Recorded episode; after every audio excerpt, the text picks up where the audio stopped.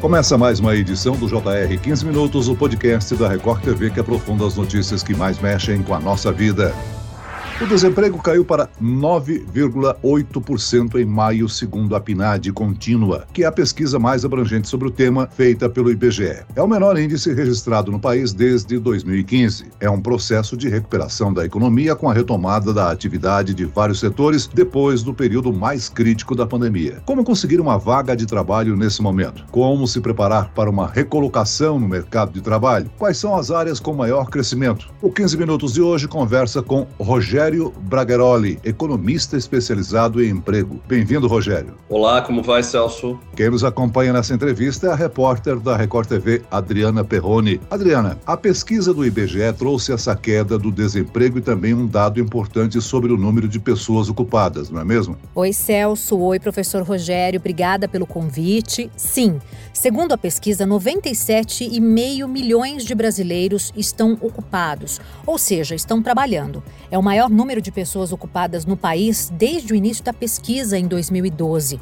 Professor, esses números mostram um progresso de recuperação das vagas perdidas durante a pandemia? Eu acho que é uma notícia boa. Pela primeira vez, nós reduzimos de dois dígitos o índice de desemprego para 9,8. São aproximadamente 10 milhões e meio de pessoas desempregadas. Eu vejo isso como uma retomada na economia após a grande crise pandêmica que a gente viveu e a gente tem que olhar o copo sempre mais cheio. É uma boa notícia para o momento e esperamos que a coisa ainda melhore. Eu acho que ainda tem muito espaço para melhora. Agora, professor, este número ficou abaixo até do que o mercado previa. A agência Reuters ouviu previsões de que a taxa na média ficaria em 10,2%. Isso significa que o ritmo de recuperação surpreendeu? Eu acredito que sim, principalmente na área de serviços. Existia muita demanda reprimida de serviços, parte de restaurante, de lojas, de turismo, a parte dos empregados domésticos, muita coisa travada que está reabrindo pouco a pouco. Então eu vejo isso como uma coisa positiva, eu acho que surpreendeu algumas estatísticas. Agora, nem tudo são flores, né? Eu acho que existem algumas coisas que estão acontecendo em paralelo que a gente precisa levar em consideração. Eu vou te dizer um exemplo. A renda vem caindo sensivelmente nos últimos anos após a pandemia. E isso agregado à nossa inflação, mais uma queda real de renda, isso repercute menos dinheiro no bolso do trabalhador trabalhador. A gente precisa trabalhar bastante isso. Professor, o avanço da vacinação e a retomada dos serviços presenciais foram os principais fatores para o processo de recuperação, não é mesmo? Sem dúvida. Com a vacinação e com o avanço da abertura das empresas, a coisa melhorou. E isso é uma coisa óbvia, né? Quando você abre escritórios, você vai ter que ter mais gente fazendo comida nos restaurantes, você vai ter mais gente trabalhando na limpeza. Então a área de serviço diretamente se beneficia com isso.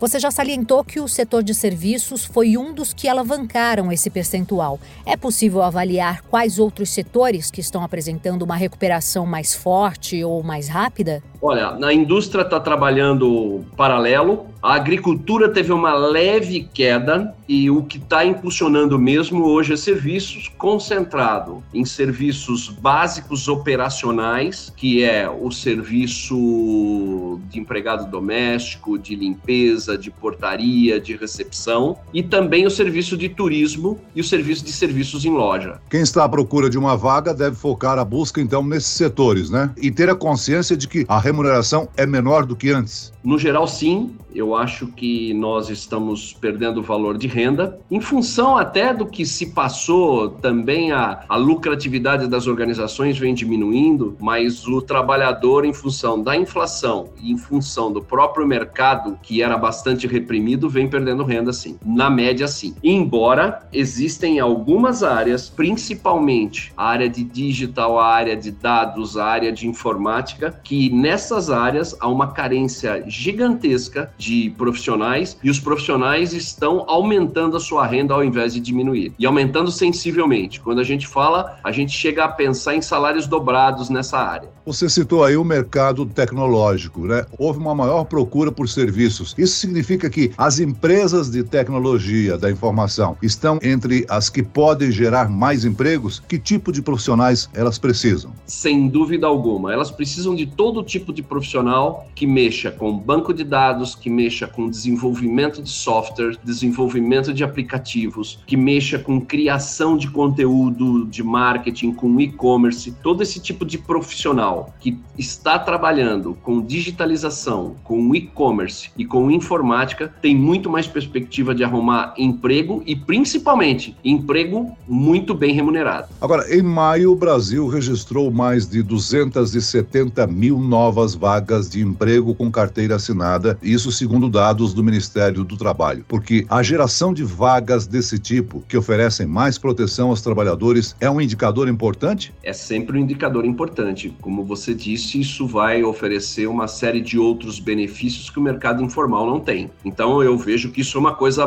bastante importante, porque você tem um respaldo do INSS, você tem o fundo de garantia, você tem alimentação e refeição, você tem condução, você tem uma série de coisas que beneficiam e indiretamente ajudam a renda do trabalhador. Agora, por outro lado, a pesquisa do IBGE aponta também que o maior crescimento da ocupação foi de vagas sem carteira assinada. Nesse caso, uhum. a importância desse dado é a garantia de uma fonte de renda para essas pessoas que estavam fora do mercado de trabalho? Sim, o mercado informal ele sempre cresce e eu acho que hoje a gente passa por um fenômeno, eu vejo, existe uma consultoria internacional fazendo um trabalho que muita gente também, preferencialmente as pessoas que têm uma capacitação superior, elas estão pedindo a conta e fazendo seu próprio negócio. Então eu vou te dar um exemplo, Celso, bastante usual. Se eu sou um desenvolvedor de software ou de aplicativo e trabalho na indústria, se eu saio e vou trabalhar hoje como um freelancer, eu às vezes, ou na maioria das vezes, consigo uma renda muito maior do que dentro da indústria.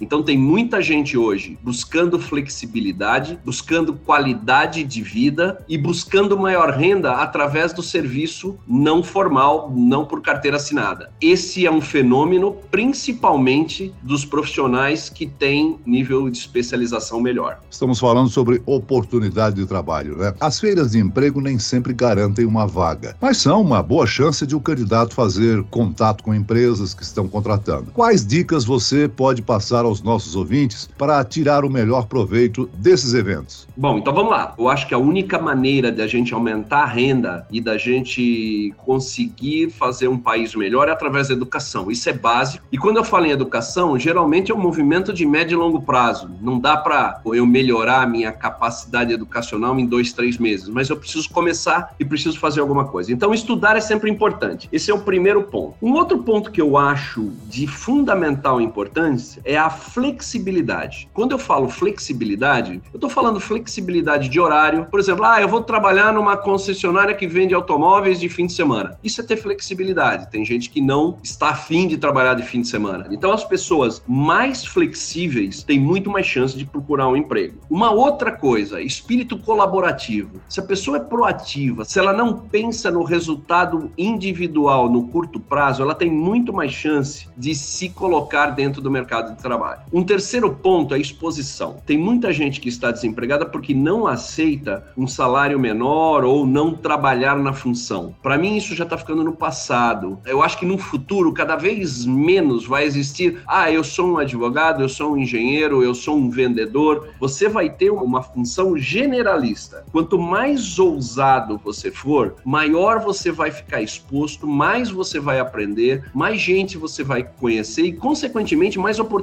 você vai ter. Então, primeiro, não tenha medo em aceitar desafios, não tenha medo em aceitar uma posição que não foi a que você estudou, não foi a sua posição de especialização, porque você estando no mercado de trabalho, as oportunidades são muito maiores e principalmente, além das oportunidades serem maiores, o seu psicológico fica muito melhor. Quando você está desempregado, você está sem moral. Quando você está empregado, você tem uma força psicológica muito maior. A gente sabe que num processo de seleção, o empregado sempre exige algo a mais do que o desempregado. O desempregado às vezes não tem escolha. Então ele acaba tendo que aceitar todas as posições. Já um empregado, ele já tem essa escolha de ficar na sua posição ou na sua função atual ou de buscar uma coisa melhor. Eu tenho certeza que as pessoas que toparem fazer isso, elas vão arrumar um emprego e vão ter uma renda muito melhor. É sem dúvida, né, professor? A reforma trabalhista aumentou a criação de vagas de trabalho temporário que também podem ser uma boa oportunidade para quem está desempregado. E aí é preciso ter um outro pensamento, né, para aceitar essa vaga temporária, né? Sim. A gente precisa mudar o que os americanos chamam de mindset, ou então a nossa mentalidade, que o importante é trabalhar com vaga assinada. É claro que é muito bom, você tem alguns benefícios, mas em compensação, você trabalhando como temporário ou trabalhando dentro da informalidade, você vai ter uma flexibilidade muito maior de se trabalhar. Hoje eu vejo, principalmente, esse pessoal mais jovem trabalhando em dois, três empregos, coisa que no passado era uma coisa bastante difícil, você pensar em dois, três empregos. Hoje ele pode fazer um trabalho, vamos pensar num, até num jornalista, ele pode trabalhar para três, quatro negócios diferentes no mesmo dia. Então, a gente precisa abrir a nossa cabeça e estar exposto a esse novo mundo do trabalho. Professor, o mercado de trabalho é muito competitivo e temos um grande problema aí de qualificação de mão de obra. Quais os principais caminhos para quem quer ou precisa melhorar sua qualificação para o mercado de trabalho, especialmente para aqueles que já estão há muito tempo procurando uma oportunidade? Bom, primeiro eu acho que existem hoje, com a nova economia que nós chamamos de economia do conhecimento, existem oportunidades de você aprender novas técnicas, aprender uma nova profissão, até pela internet. É uma questão de boa vontade, é uma questão de encarar a coisa. Então, existem cursos de EAD, né, que são os cursos à distância. As prefeituras, os governos do estado, às vezes eles dão cursos gratuitos para especialização. Então, as pessoas têm que buscar essa especialização não adianta ficar em casa esperando o milagre acontecer. O milagre não vai acontecer. Você tem que se expor, você tem que aprender, você tem que ter boa vontade para aprender e você tem que começar. Se você ficar em casa reclamando e dizendo que você não tem oportunidade, você vai ter cada vez menos oportunidades. As oportunidades estão aqui. Eu acho que a economia não anda nos passos que a gente gostaria, a passos lentos. Ainda vai demorar para você aumentar a renda em função da necessidade de trabalhadores. A gente ainda tem um banco de trabalhadores muito grande. Infelizmente, o Brasil tem uma gama de trabalhadores que a gente chama de trabalhadores comodizados, que são os trabalhadores que podem ser substituídos a qualquer momento por um outro trabalhador, por automação, por robotização. São os trabalhadores não especializados. Então, a probabilidade de renda desses trabalhadores crescerem ainda é muito pequena, a não ser que eles se especializem. E buscar especialização, ela pode ser em qualquer ramo. Ah, eu sou um chapeiro de padaria eu não tenho condição de ir, ir além. Sim, existem cursos onde você pode se tornar um chefe de cozinha, por que não? Se você já tem um pouco de experiência, você vai aprender a fazer um prato diferente, você vai aprender a fazer uma coisa diferente. Ah, eu sou um administrador, eu me formei na faculdade e não sei fazer nada. Se você estudar uma outra língua, se você se especializar em informática, as suas amplitudes de oportunidade vão aumentar. Então, precisa se mexer, precisa ter proatividade, precisa ter vontade e não pode desistir no primeiro problema. Professor, a gente pode dizer que, historicamente, a pandemia provoca uma revolução na relação com o trabalho, né? Eu cito isso porque tem vários amigos que acabaram de chegar da Europa e estranharam a mudança em termos, principalmente no setor de serviços. São pessoas novas que estão sendo orientadas por um coordenador. Consequentemente, eu acho que, de uma maneira geral, as empresas estão buscando uma mão de obra mais em conta e preparando uma nova geração de trabalhadores, né? É, a gente, tanto o trabalhador quanto a empresa nós estamos aprendendo com esse novo normal, né? Não gosto dessa palavra novo normal, mas com essa nova situação. Eu acho que as empresas também estão tendo dificuldades com esse negócio. Veja bem, de uma hora para outra, por uma situação muito complicada, a gente teve que mandar todo mundo para casa. Agora todo mundo está voltando para o escritório. Eu, por exemplo, estou dando mentoria para alguns profissionais que não se conformam com essa volta. Essa volta faz parte do jogo. Eu acho que daqui para frente vai ter que ter um equilíbrio entre as duas partes. O empregador vai ter que entender qual é essa experiência desse colaborador, vai ter que entender como é que os meus colaboradores se adapta ao melhor a um trabalho híbrido ou a um trabalho retornando para o escritório. E o empregado, o colaborador, vai ter que entender que as regras agora estão sendo formadas. A gente está fazendo uma nova história. Não tem receita de bolo, a gente não sabe o que vai acontecer e cada empresa está testando, né? A gente testa, vê o que acontece para ver os resultados. Para mim é um futuro bastante interessante, porque é um futuro de oportunidades, de novas oportunidades. É um futuro onde as pessoas podem criar o seu próprio futuro,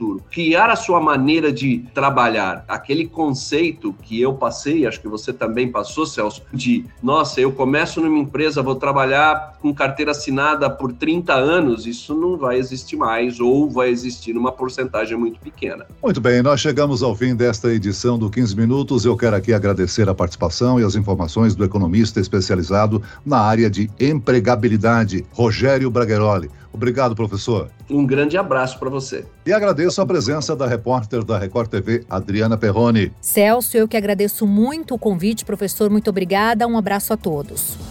Esse podcast contou com a produção de David Bezerra e dos estagiários Lucas Brito e Kátia Brazão. Sonoplastia de Marcos Vinícius. Coordenação de conteúdo Camila Moraes, Edivaldo Nunes e Deni Almeida. Direção editorial Tiago Contreira. Vice-presidente de jornalismo Antônio Guerreiro. E eu, Celso Freitas, te aguardo no próximo episódio. Até amanhã.